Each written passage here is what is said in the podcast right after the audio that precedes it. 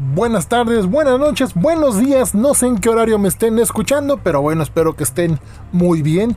Bienvenidos a la opinión del conde. Yo soy el conde Duque Reyes y hoy les vengo a hablar de una película de 1990. La película se llamó en español Millonario al Instante, pero realmente en inglés se llama Taking Care of Business, estelarizada por el señor James Belushi, que la verdad es uno de mis, de mis favoritos definitivamente, y esta película, pues como buena película noventera de finales de los 80, principios de los 90, es una comedia de enredos, de situación, en donde pasan cosas que, no deben de pasar y pues, hay confusiones, ¿no?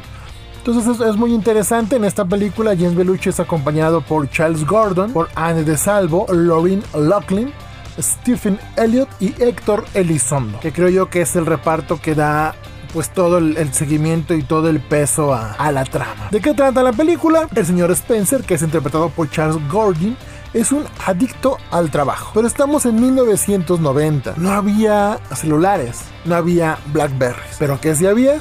Agendas. Las temidas y, permítanme decirlo, al mismo tiempo benditas agendas que ayudaban a que se llevara una vida más organizada. Estamos hablando de que pues los yuppies están en su apogeo. Spencer es un vendedor de publicidad o ejecutivo de cuentas, lo conocemos aquí en México como un ejecutivo de cuentas. Está pensando pasar el fin de semana más romántico o más tranquilo con su esposa y oh sorpresa, porque su jefe le dice que tiene que ir a Los Ángeles a convencer a una empresa de alimentos que pues vayan a trabajar con ellos, ¿no? Que lleven su publicidad a su agencia. Conozco la historia, como sabes, me dedico a los medios este, publicitarios. Y tenemos la contraparte de la historia, a Jimmy, que es interpretado por James Belushi, que este, es un presidiario que está a dos días de salir, que es fanático de los Cubs. Los Cubs es un equipo de béisbol, por si no están familiarizados con eso.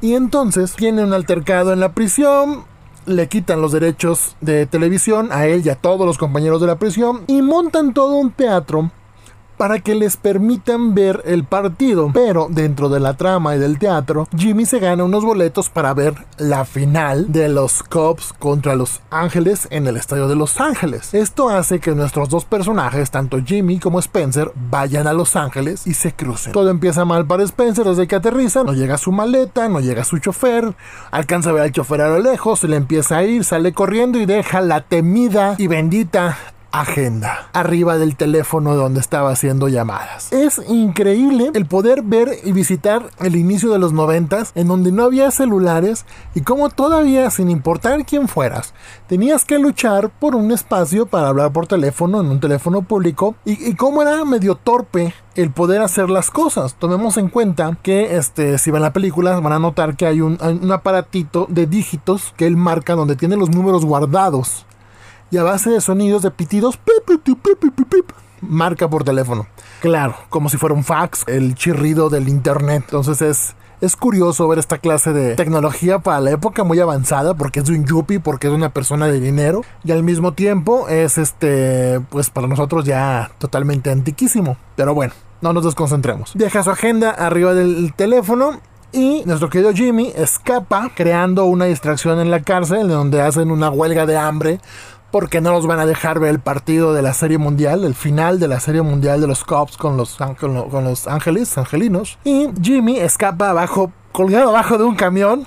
Digo, realmente yo creo que en, la cárcel actualmente o en esos tiempos no se puede escapar así. Puedo estar muy equivocado. Entonces escapa colgado e incluso es bello porque el humor de, de Belushi pues es muy, muy este, ¿cómo decirlo? El humor de Belushi es pues muy simplón. Ahora, Debo destacar algo. Parte del guion de esta película es escrito por J.J. Abrams. Sí, nuestro J.J. Abrams de Star Wars, de Star Trek, de Misión Imposible, ese J.J. Abrams ya escribía guiones en 1990.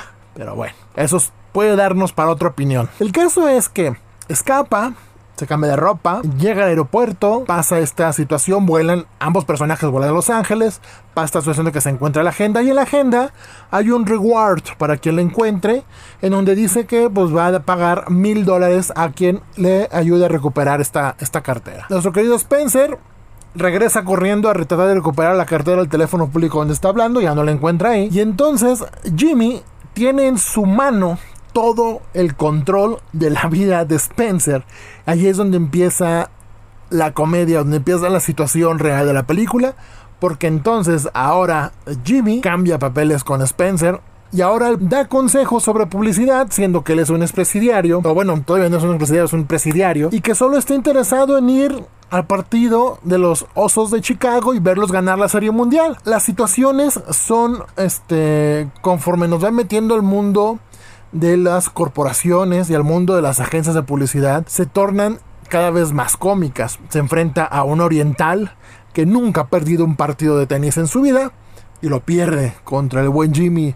Y eso hace que se gane su respeto, porque entonces te dan a entender que este oriental capta que, que, se le compite, le compite y que todo mundo lo había estado dejando ganar, lo cual es maravilloso, porque es una lección buenísima para, para este personaje, para Sakamoto, se llama el personaje. Después le piden un eslogan y, sale con una barrabasada que a lo mejor si ustedes me dicen si pongo la película actualmente mucha gente se va a ofender. Pues sí, mucha gente se va a ofender. Tenemos que ver los materiales de acuerdo a la época en que fueron hechos. Esto fue en los noventas. Y hay muchas situaciones que se salen de control y que pueden ser molestas para algunas personas. Bueno, eso ya depende de cada quien. Y luego aparece en la historia Jewel, que es este, la hija del jefe de Spencer, que Spencer está tomando este, una, una ruta diferente porque renta un carro, lo asaltan, lo tiran un bote de basura, le empieza a pasar todo mal, mal, mal, mal, mal. O sea, realmente no, no le pasa nada bien en la película. Y mientras Jimmy llega a la casa del rico, se mete, la disfruta, se toma su vino, vive su vida, da consejos de publicidad, toma su trabajo por asalto, este viaja en helicóptero, pero es el choque de dos culturas muy diferentes. La cultura, pues se puede decir así, y si se me permite, este, la cultura del vago y la cultura del empresario que se la pasa trabajando 24/7, que tiene problemas con su esposa, que tiene problemas con el jefe, que no sabe qué hacer, que no sabe cómo va a hacer las cosas, que tiene que resolver todo porque tiene un jefe más complicado atrás de él que le está exigiendo y que le está dando con el látigo y que tiene que ser el mejor hasta que le ofrecen la silla en la vicepresidencia, ¿no? Que yo creo que muchos en, las empresas donde trabajan o trabajamos, dijo el otro, pues hemos querido tener un puesto de importancia, pero bueno, se logra trabajando.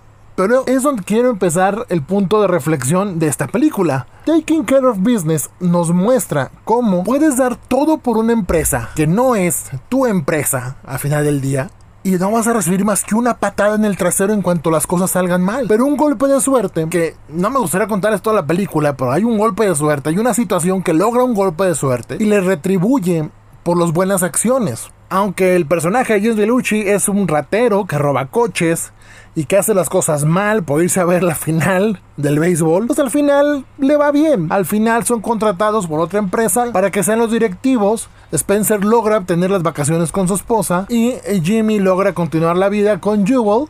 Y hasta donde quiero pensar, porque bendito sea Dios, no existía un video todo explicado el final de Take Care Business. Y pues me deja un poquito a la imaginación mi historia. A mí me gustaría creer o pensar que pues a Jimmy y a Spencer les fue muy bien, se convirtieron en publicistas y realmente hicieron unas mejores agencias honestas que puede existir. ¿De qué se trata todo este rollo y todo este choro? Hay que trabajar duro. Hay que trabajar duro. Sí, por tus sueños y por ti. No des toda la empresa en lo que estás. Te pagan por un horario. Haz ese horario. Sigue tus sueños. Después de que termines ese horario, sigues tus sueños y luego dedicas el tiempo a la familia. No robes coches. No seas lacra. No robes identidades. No seas como Jimmy. Sé como Spencer. Sé como Jimmy cuando está en el cuerpo de Spencer. es complicada esa parte. Pero bueno, mis queridos opinólogos, la recomendación es sean felices, trabajen lo que les paguen, trabajen para ustedes, cuiden a su familia, porque es necesario que todos nos hagamos cargo de los negocios. La película, recuerden, es Taking Care of Business, es de los 90. No sé si está en alguna plataforma porque es muy vieja, pero estoy seguro que si le hayan dos veces al internet, por ahí la pueden encontrar.